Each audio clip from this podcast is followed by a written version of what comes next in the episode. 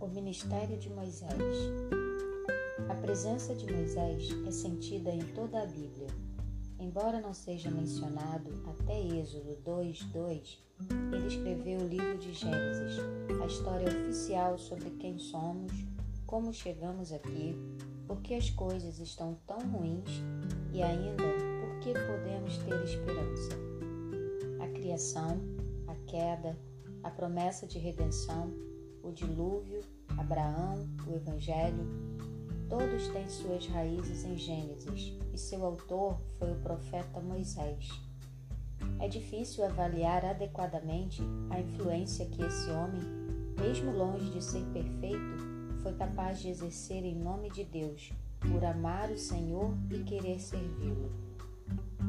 Pergunta número 1. Ouça Êxodo 32, de 29 a 32. Pois Moisés tinha dito: Consagrem-se hoje ao Senhor, cada um contra o seu filho e contra o seu irmão, para que hoje Deus lhe conceda uma bênção. No dia seguinte, Moisés disse ao povo: Vocês cometeram um grande pecado. Agora, porém, subirei ao Senhor. Talvez eu possa fazer propiciação pelo pecado de vocês. Moisés voltou ao Senhor e disse: Ah, o povo cometeu grande pecado, fazendo para si deuses de ouro. Agora, pois, perdoa-lhe o pecado. Ou, se não, peço-te que me risques do livro que escrevestes aprendemos sobre o caráter de Moisés? Apesar das falhas dele, por que o Senhor pôde usá-lo poderosamente? Embora Moisés não tivesse nada a ver com o pecado no episódio descrito no texto, ele buscou interceder pelo povo pecador e estava disposto a perder até sua própria salvação por ele.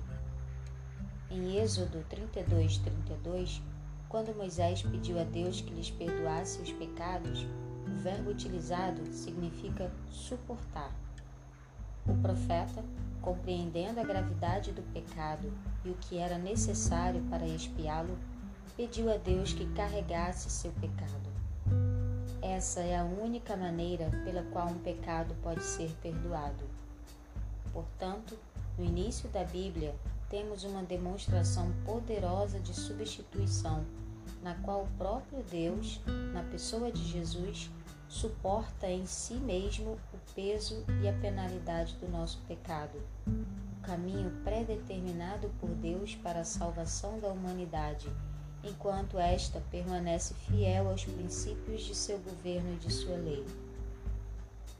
Séculos mais tarde, Pedro escreveria sobre Jesus carregando Ele mesmo em seu corpo sobre o madeiro os nossos pecados, para que nós, mortos para os pecados, vivamos para a justiça. Pelas feridas dele, vocês foram sarados. 1 Pedro 2:24. Ao mesmo tempo, na reação de Moisés diante do pecado do povo, o vemos no papel de intercessor em favor de um povo caído e pecador sendo precursor de Jesus, nosso intercessor. Ouça Hebreus 7, 25.